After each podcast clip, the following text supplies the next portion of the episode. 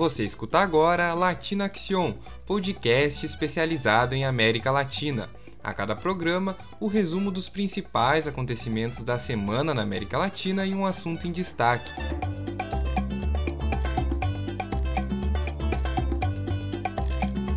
Eu sou Denzel Valiente e hoje vamos falar sobre os protestos e a repressão policial na Colômbia, a liberdade de imprensa e os conflitos de interesse na América Latina. Mas antes você confere o que foi notícia essa semana.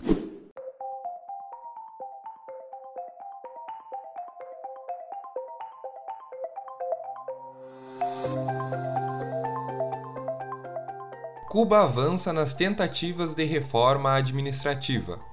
O governo cubano busca uma transformação do modelo produtivo da ilha para conter o avanço de uma iminente ameaça econômica ao país. Em 2020, Cuba não cumpriu com o pagamento dos juros de 30 milhões de euros que deve aos credores do Clube de Paris. Além disso, o governo enfrenta sanções econômicas dos Estados Unidos, a queda do turismo devido à pandemia e problemas com o suprimento de petróleo vindo da Venezuela, que também passa por uma crise.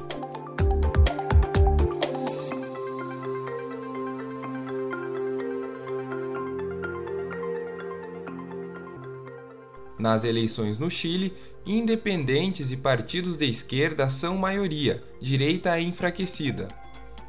A eleição para a criação da nova Constituição chilena ocorreu neste domingo, 16 de maio, e resultou na derrota do presidente de direita Sebastião Pinheira e de seus aliados. Assim, os candidatos de oposição e independentes ao governo serão maioria na Assembleia que escreverá a nova Constituição. A atual Constituição do país foi imposta pelo ditador Augusto Pinochet em 1980. Esse modelo ultra-neoliberal foi o principal alvo da revolta social que ocorreu no país entre 2019 e 2020.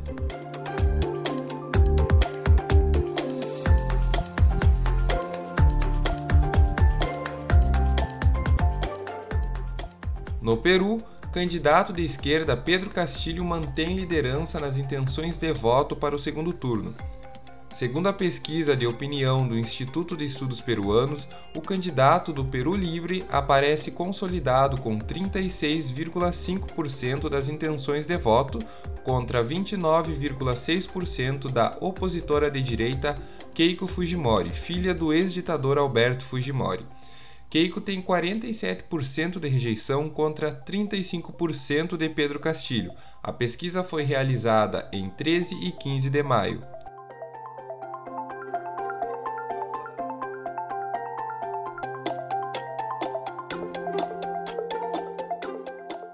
Venezuela aprova vacina Sputnik Light da Rússia. O governo venezuelano aprovou neste sábado, 15 de maio, a vacina de dose única Sputnik Light, desenvolvida pelo Instituto Gamaleya de Moscou. Esse antídoto tem eficácia de 79,4% contra o coronavírus, com apenas uma aplicação. Vale destacar que essa vacina não é a mesma Sputnik V, que tem eficácia superior a 97% e está em processo de aprovação no Brasil.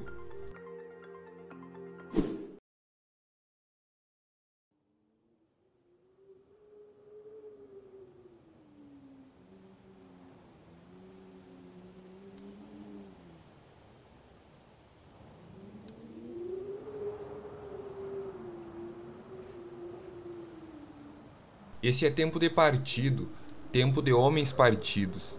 Em vão percorremos volumes, viajamos e nos colorimos. A hora pressentida esmigalha-se em pó na rua. Os homens pedem carne, fogo, sapatos. As leis não bastam. Os lírios não nascem da lei. O meu nome é tumulto e escreve-se na pedra. E é com essas duas primeiras estrofes do poema Nosso Tempo, do brasileiro Carlos Drummond de Andrade, que a gente dá início ao tema do podcast de hoje.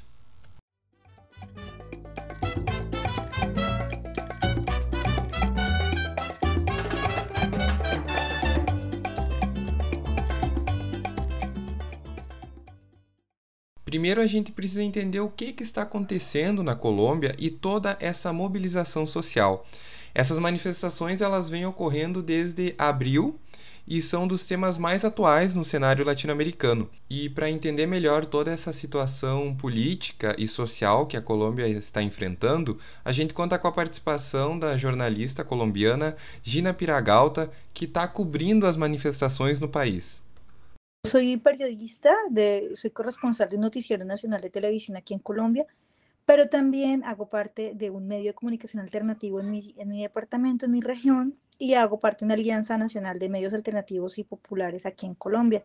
Entonces trabajo con, con los dos, con los medios empresariales, pero también con los alternativos y populares. Eh, la situación en Colombia, eh, nosotros venimos con un malestar y un conflicto social creciente desde hace muchísimo tiempo. Eh, digamos que hay elementos que han contribuido a que se agudice el conflicto social y que están relacionados en primer lugar pues con la falta de empleo, con la falta de educación, con el pésimo sistema de salud.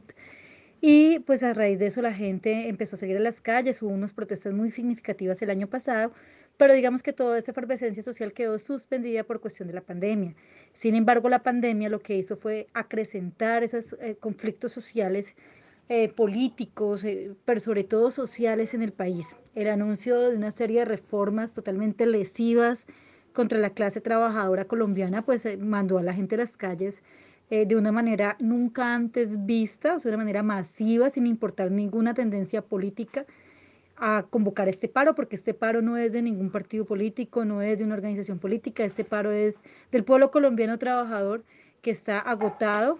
En ese sentido, en ese orden de ideas, el paro nacional sacó a la gente masivamente a la calle de manera muy indignada porque pues las reformas que planteaba el Estado, pues además de seguir tributando, de asfixiar, nos obligaba a muchas personas que en ese momento no pagamos impuestos, por ejemplo, las personas que tenemos, no, no tenemos un contrato fijo, sino contratos por prestación de servicios que son por tiempo determinado, también se nos iba a grabar, bueno, muchísimos aspectos que eran muy nocivos para toda la clase trabajadora colombiana. Lo que se ha pedido es que se graben a las grandes multinacionales, a las grandes empresas que están exentas en el país, que no tienen, eh, digamos, ningún, ningún eh, gravamen, a ellos no se les recobra impuestos, ni tampoco los, a las empresas extractivistas, ni tampoco a los grandes latifundistas, a los grandes terratenientes. Entonces lo que se está pidiendo es que la gente que más tiene sea la que pague. Nosotros estamos pagando un impuesto desde hace 20 años que se llama el 4 por mil, que son 4 pesos por cada mil pesos, para ayudar a salvar a la banca y la seguimos salvando hace 20 años. Entonces también es hora de que la, la banca nos salve a nosotros,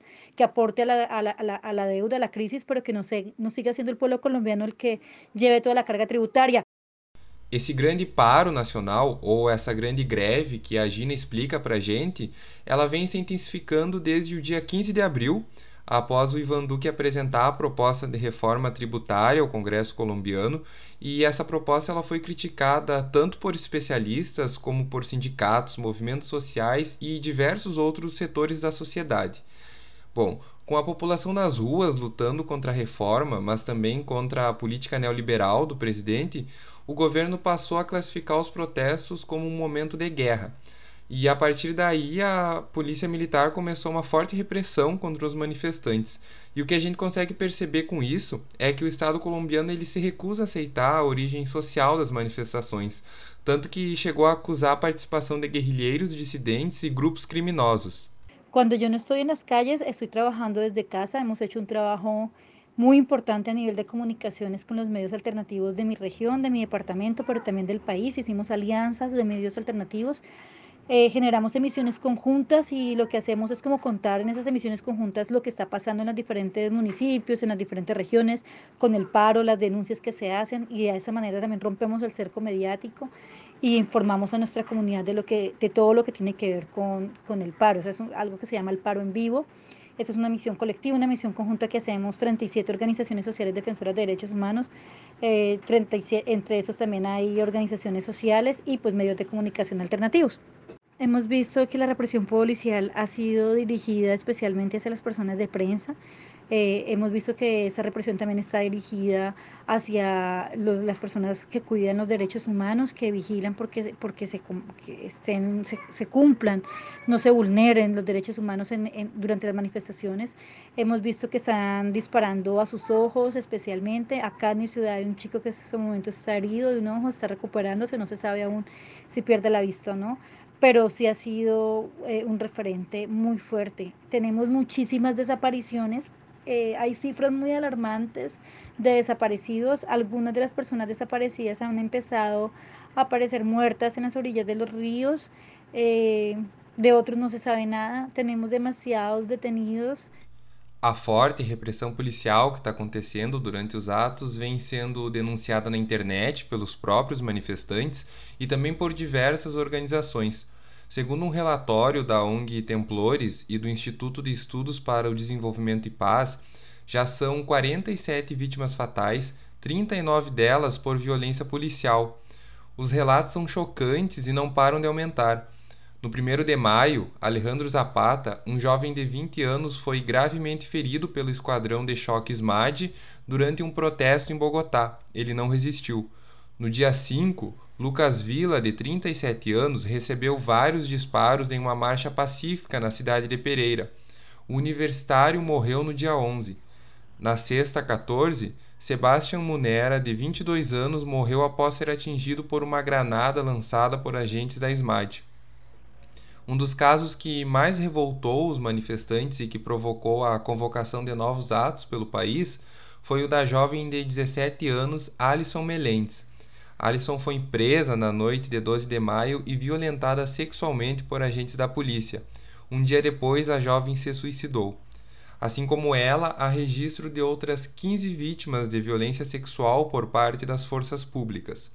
A violência que se alastrou por todo o país encontrou epicentro na cidade de Cali, a terceira mais populosa da Colômbia e que já registra mais de 30 mortos.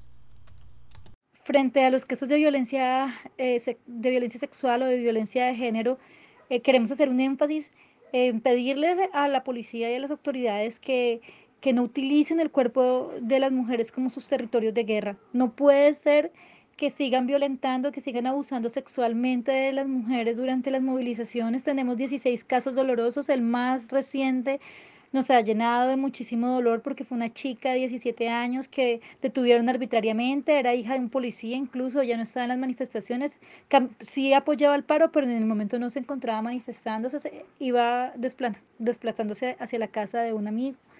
La capturaron por estar grabando con un celular, la violentaron entre cuatro eh, efectivos del SMAT, eh, al otro día se la entregaron a su abuelita por la mañana y la niña en la mañana se suicidó. Y de este suicidio, de esta muerte y de todo lo que ha pasado, la única responsabilidad es la difícil, extrema e innecesaria y violenta represión estatal decir que nosotros estamos viendo cómo se les está disparando a las personas por parte de la fuerza pública en las manifestaciones sin ningún temor. Hemos visto cómo han asesinado a personas sin ningún escrúpulo al frente de las miradas de todo el mundo. También hemos visto cómo censuran el internet, cada más difícil, cada momento es más difícil poder acceder al internet, poder enviar un audio, poder transmitir. Hay mucha censura en las redes sociales. Eh, subimos muchos contenidos que después aparecen dados de baja, que los bajan y que esos contenidos lo que hacen es visibilizar toda esa situación de derechos humanos. Eh, tenemos un, un, descaro y un cinismo frente a todos estos actos. No creemos realmente que vaya a haber justicia, creemos que se quiere imponer un, una dictadura civil ante la poca receptividad del gobierno de Iván Duque, ante la eventualidad de un nuevo proceso electoral. Creemos que estamos a puertas de una dictadura civil por parte del uribismo para seguir eh, aferrado al poder y sometiendo al pueblo colombiano a todos esos vejámenes y dolor. Eh, el gobierno colombiano en el día intenta mediar, hace el ejercicio de ir a sentarse a escuchar a la gente, pero en la noche sacan los carros oficiales a disparar contra la gente. Eh, vimos la anuencia de ataques de la fuerza pública con manifestantes o, eh, civiles en, en Cali en contra de la Guardia Indígena. Es algo que repudiamos, que nos llena de mucho dolor porque también vemos muchísimo clasismo eh, discriminación étnica en, este, en, en, el, en el manejo y en el control del paro.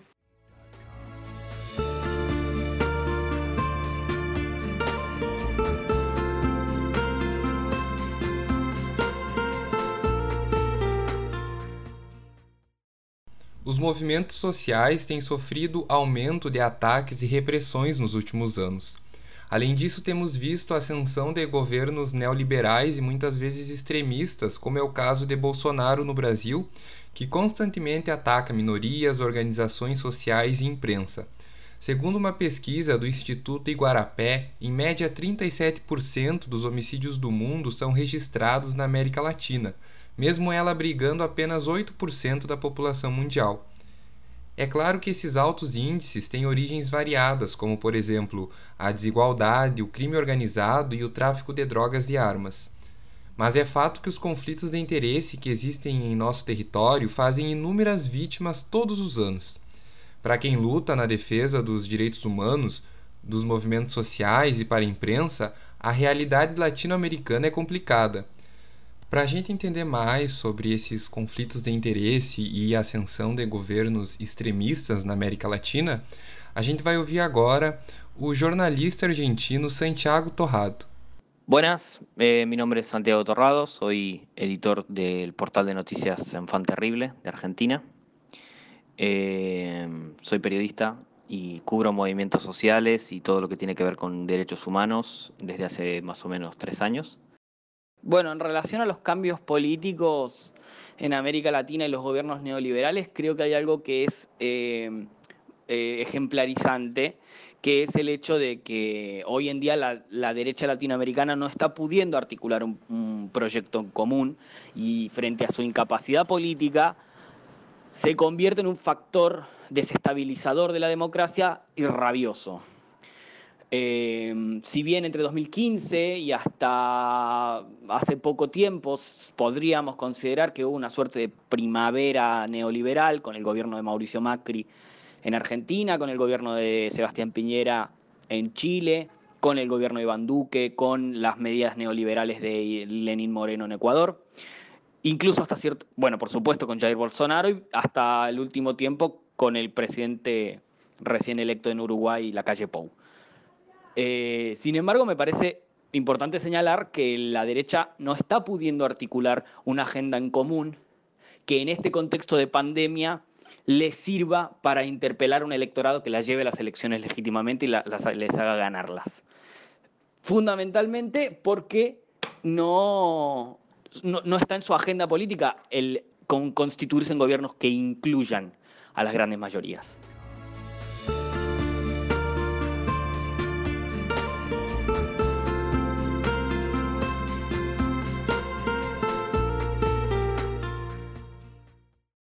Entre 2019 e 2020, o Chile viveu uma situação semelhante ao que acontece agora na Colômbia. Uh, os manifestantes foram para as ruas contra a desigualdade social e política e contra o presidente Sebastião Pinheira. O Santiago Torrado cobriu esses movimentos sociais e compartilha agora com a gente. Eu participei de uma cobertura entre finales de 2019 y principios de 2020 en el de estallido social en Chile, del cual publiqué un libro de crónica periodística llamado Crónica del Estallido.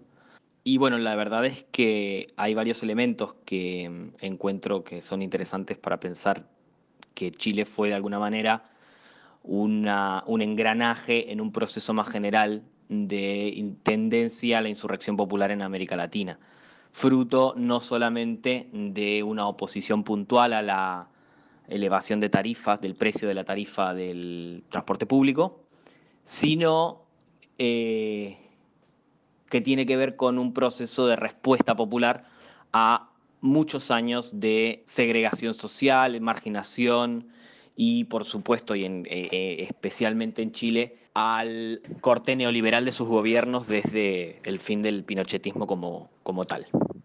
A lo que el gobierno respondió con una brutal represión. En una característica similar a la de Colombia, Chile tiene una fuerza policial completamente militarizada y directamente heredera en sus estructuras del pinochetismo más, más represivo. Por lo tanto, la respuesta del gobierno de Sebastián Piñera fue una respuesta muy similar a la que está dando hoy Duque en Colombia a los reclamos. Y yo creo que eso es importante tomarlo porque eh, permite explicar o permite entender cómo un reclamo contra una medida económica puntual, abusiva, de, expropiación del bolsillo popular, eh, termina convirtiéndose en un, reclamo público, político, mucho más profundo, que integra a todos los sectores sociales, porque eh, no se trata solamente de una, de una confiscación del bolsillo popular, sino de un sistema que estructuralmente está organizado para mantener excluidos a ciertos sectores sociales de la vida eh, vivible.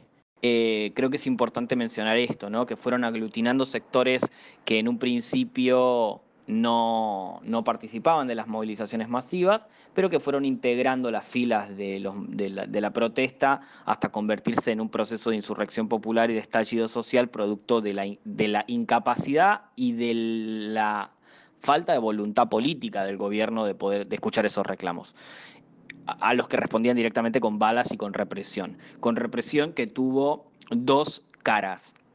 Una cara pública, muy notoria, eh, que es la que todos hemos visto, ¿no? Las, eh, las balas de goma en los ojos de los manifestantes, y una cara clandestina, que fue la desaparición de personas y las agresiones sexuales en comisarías y centros clandestinos.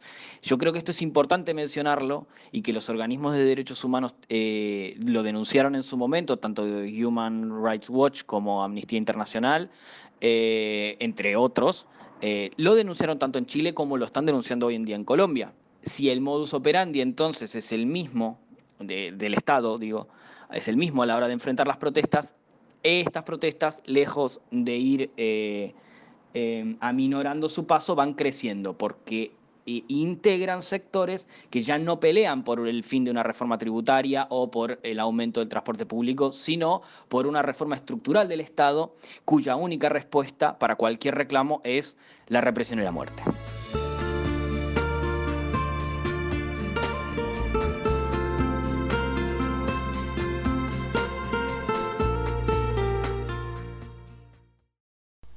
Esses ataques sistemáticos aos movimentos sociais por parte de governos conservadores e extremistas ocorrem por toda a América Latina. Apesar das particularidades de cada região, a gente consegue notar situações semelhantes que levaram aos protestos tanto no Chile como na Colômbia, e também na resposta autoritária de ambos os governos. A Gina Piragalta também salienta essas equivalências. Lo, nosotros aquí hemos visto que, lo que ha pasado con la represión en Colombia por parte de la autoridad ha sido una eh, copia de todo lo que sucedió en Chile.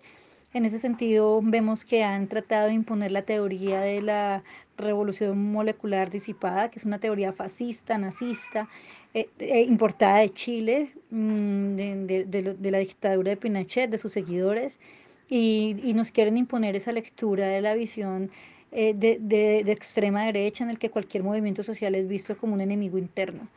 Yo considero que los movimientos sociales latinoamericanos tenemos que unificarnos a través de, pues, de, todo, de todos los, de, por lo menos en nuestro país, considero que es importante unirnos con los movimientos indígenas, que son pues también los defensores de nosotros a través de su guardia indígena, pero son los defensores de la madre naturaleza, de la Pachamama son los que se han opuesto los proyectos mineroenergéticos. Yo solo creo que converger las fuerzas, unificar las fuerzas de... Acá nosotros hemos visto, por ejemplo, barras que son históricamente enemigas y que históricamente se han asesinado entre ellos, sus chicos y sus chicas, pues ahora están unidos en una misma primera línea defendiendo juntos al pueblo colombiano. Entonces, ese es un ejemplo de que, a por más diferencias radicales que existan entre las diferentes formas de ver el, el buen vivir, la cotidianidad o, la, o, el, el, quehacer comunitario, pues hay que anteponerlas, hay que dejarlas de lado. Definitivamente ese es un momento para empezar proyectos de vida eh, importantes, ¿no? Eh, a nivel latinoamericano, yo creo que lo podemos hacer desde el respeto, del sentir eh, el dolor que pueda sentir cualquier persona en cualquier parte de la tierra, el de sentirnos humanos, el de no permitir que se le haga daño a nadie porque piensa, siente o quiera diferente, en que podamos empezar a construir relaciones de tolerancia, de dignidad y de buen vivir colectivo, ¿no? O Santiago Torrado também fala sobre os movimentos sociais na América Latina. Bueno, yo creo que hay eh, una importante o heterogeneidad en los movimientos sociales en América Latina. Sobre todo porque hay realidades muy distintas. Creo que no se puede trazar un único diagnóstico en relación a cuál es el estado de ánimo de los, de los diferentes países, porque creo que también la pandemia ha traído o ha agravado problemas más, eh, más regionales, más locales. Sin embargo, eh, también ha profundizado una característica eh, que recorre todos nuestros, los países de nuestra región, que es la desigualdad y la pobreza. En ese sentido, sí que es importante ver que la respuesta de los gobiernos es disímil. Argentina que mientras se procesaba el golpe de Estado en Bolivia, la, insurrección popular en Chile, la insurrección en Ecuador y ahora la insurrección en Colombia, ha ido un proceso de apostar por un gobierno de centro izquierda progresista eh, que está más o menos garantizando un piso de miseria para las clases populares, pero que no está organizando eh, e instrumentando con todas las palancas del Estado eh, las garantías para su inserción social y esa inserción social tiene que ver con la generación de trabajo. Por lo tanto, eh, creo que, insisto, hay, hay problemas más concretos en cada uno de los lugares, pero un problema general que nos acuse a todos y que tiene que ver con los movimientos sociales es la falta de trabajo, que están, eh, como digo, acelerados o profundizados por la pandemia.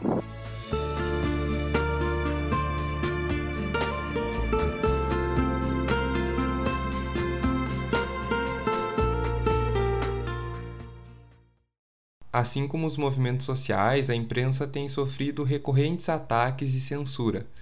Só de janeiro a junho de 2020 foram mais de 600 violações à liberdade de imprensa na América Latina. Esses dados e os próximos que eu vou trazer aqui são do último dossiê levantado pelo Vozes del Sur, um projeto que monitora as agressões à imprensa e à liberdade de expressão em 11 países da região e que no Brasil conta com o apoio da Abrage, a Associação Brasileira de Jornalismo Investigativo. Segundo esse levantamento, entre as vítimas estão 336 jornalistas, 27 repórteres independentes, 220 meios de comunicação, 46 fotógrafos e cineastas, 37 diretores, editores e executivos de meios de comunicação, 11 trabalhadores de comunicação e um produtor de conteúdo. O que surpreende também é que 453 desses ataques foram realizados por parte dos governos, 95 por meios não estatais e 61 de forma desconhecida, como aponta o relatório. Outra denúncia do Voz del Sur é sobre as leis que buscam criminalizar a desinformação, as conhecidas fake news. Apesar dessas leis serem propostas como formas de acabar com a difusão de rumores e conteúdos falsos que prejudicam a sociedade, elas podem se tornar ambíguas e, quando usadas de forma estratégica por governos, até prejudiciais à democracia. Segundo a Comissão Internacional dos Direitos Humanos, as proibições de divulgação de desinformações são baseadas em conceitos vagos, como notícias falsas ou informação não objetiva. Porém, os aspectos devem ser analisados com cuidado para evitar imprecisões que possam vir a favorecer atos de arbitrariedade. Com a Covid-19, por exemplo, alguns governadores latino-americanos estão criando leis que acabam censurando a informação incômoda, aquela que prejudica ou denuncia a atuação dos governos. Na Venezuela, por exemplo, a lei contra o ódio e o Código Penal foram utilizados para prender cidadãos e jornalistas que divulgavam informações não oficiais. O relatório ainda mostra que o país com mais violações ao jornalismo foi o Brasil, com 168 casos. Logo depois estão Nicarágua, com 123, Equador e Honduras, com 50, Peru, com 18, Argentina, com 16, Uruguai, com 10 e Guatemala, com uma violação à liberdade de imprensa. E para falar sobre a liberdade de imprensa e a atuação dos jornalistas na América Latina, a gente conta agora com a participação do jornalista investigativo e mestre em ciências sociais, Ricardo Fontes. É, eu acho que não existe. Quando a gente fala liberdade, né, tem se falado muito isso. Liberdade tem limite.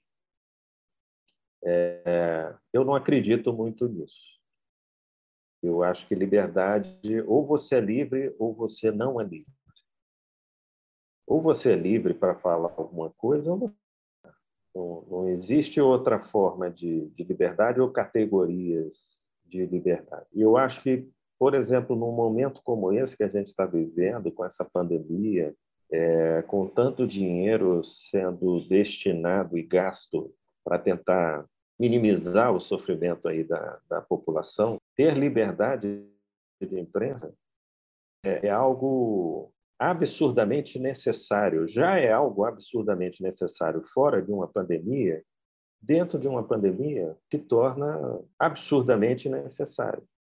Eu estava pensando assim um pouco sobre essa nossa conversa que a gente teria hoje e, e sobre essa questão, essa questão do jornalismo investigativo, né? O que está acontecendo? Eu, eu acho que ele está meio hibernado, meio anestesiado por conta dessas dificuldades todas que estão cercando a gente nesse momento. Fazer jornalismo investigativo hoje é muito mais barato do que já foi no passado, mas continua sendo caro.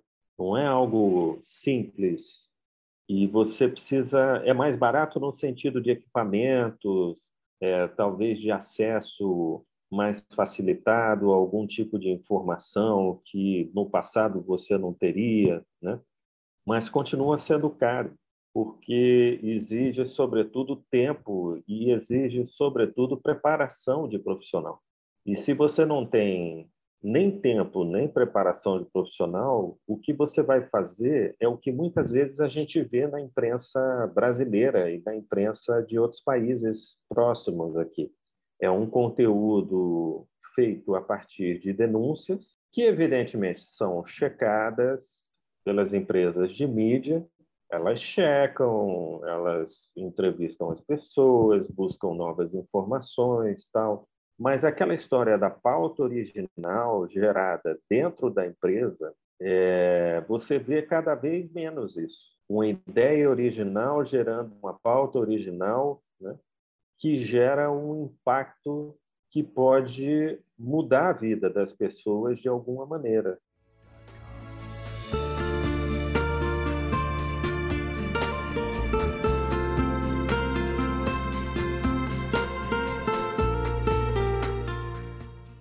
O Ricardo, além dos anos de experiência como jornalista investigativo aqui no Brasil e também na África, fez alguns projetos na América Latina e vai compartilhar um pouco com a gente agora a experiência. Olha, na, na Argentina, eu é, estava fazendo uma matéria sobre exploração sexual infantil juvenil e tráfico de pessoas. Uma matéria complicada, que eu quase me dou mal nela, porque entrei num local arriscado, em que eu fiquei bastante exposto, interagindo com, com as pessoas, e na hora que eu quis ir embora foi bastante difícil. Mas é, era uma matéria sobre tráfico de meninas, de, de, de jovens mulheres né? e, e meninas é, de países é, vizinhos, é, países da região. Então, tinha desde meninas do Equador, Peru, Colômbia, Venezuela, Chile, né?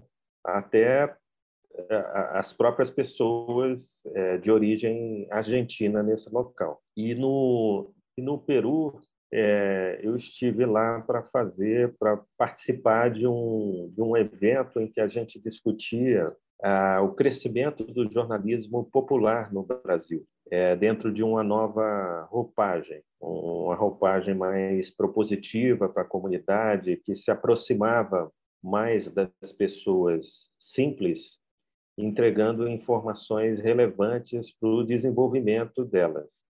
Então, eu fui fazer esse trabalho lá no Peru, participar desse evento e entender um pouquinho, porque o, o, o Peru ele é um dos países da, da, da América que, que tem a maior quantidade de jornais com esse perfil. A circulação de jornais lá é uma coisa absurda, absurda, inacreditável. Né? Agora, durante a pandemia, é, não deve estar da mesma maneira, mas é, por conta do, do, próprio processo histórico do, do, do Peru, né? a, a questão do Fujimori, depois ele saiu, é, mas no, no período que ele estava no governo havia uma política de estimular o surgimento de novos jornais, instrumentalizar esse tipo de coisa. E, isso acabou disseminando uma maneira de fazer jornalismo lá que tem alguns aspectos interessantes. Como o Ricardo estava falando, o Alberto Fujimori foi presidente do Peru entre 1990 e 2000. Nesse período, ele foi acusado de ordenar o assassinato de 25 pessoas, de desviar dinheiro do governo para contas pessoais e de subornar políticos e a imprensa. Segundo um relatório que foi lançado em 2005 pela Human Rights Watch, o Fujimori autorizou enormes pagamentos para garantir o controle do governo sobre a mídia. Durante as eleições de 2000, o então presidente usou tabloides sensacionalistas para ridicularizar e insultar políticos de oposição. A partir disso, esse tipo de tabloide ganhou força no país.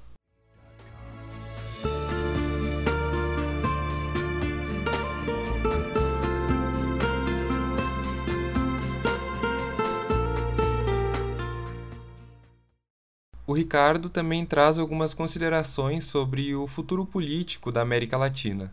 É, tomando, por exemplo, a realidade que a gente viu nos Estados Unidos, né, em que a gente viu um, presidente é, de direita é, liderando um país democrático, portanto, ele foi, foi eleito dentro de um processo que ouviu a população. A gente pode até ter algum tipo de crítica a esse processo, mas ele foi eleito pelas pessoas. Tomando, por exemplo, o que está acontecendo lá, há alguma esperança, alguma luz no fim do túnel em relação a mudanças de posturas.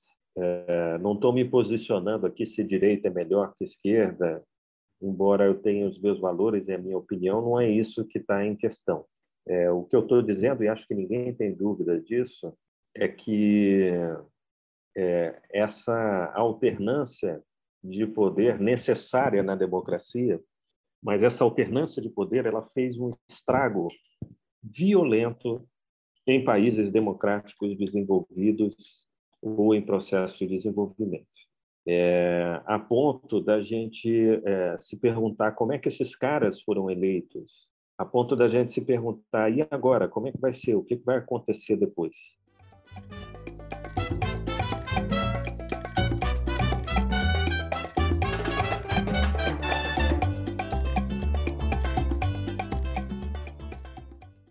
Depois a gente ter uma ideia de toda essa movimentação social e política que a América Latina está passando, desde os protestos, das reivindicações da população e da maneira violenta com que os governos têm reagido a isso, a gente consegue perceber uma tendência de rejeição popular a esse tipo de política que cresceu nos últimos anos. Então é preciso, né, é necessário uma reestruturação da renda, do número da qualidade de empregos, uma reestruturação social que contemple as diversas camadas da sociedade e esse sentimento de mudança ele é percebido nas ruas, como o que está acontecendo na Colômbia e o que aconteceu no Chile, por exemplo, com a nova constituinte, né, que dá um adeus ao liberalismo do Pinochet.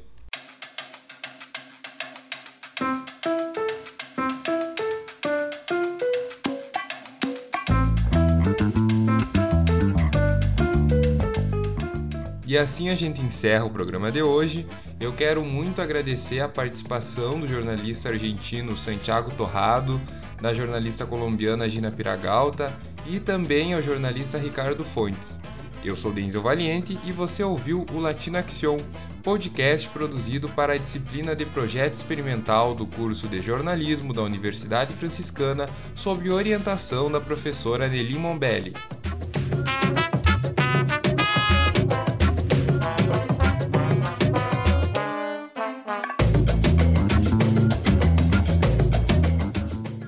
Toda semana um episódio novo do Latina Action com um resumo da semana e um assunto em destaque. Não esqueça de nos acompanhar pelo Instagram @latinaction. Além disso, você encontra o Latina Action nos principais players. A todos os latino-americanos, uma ótima semana.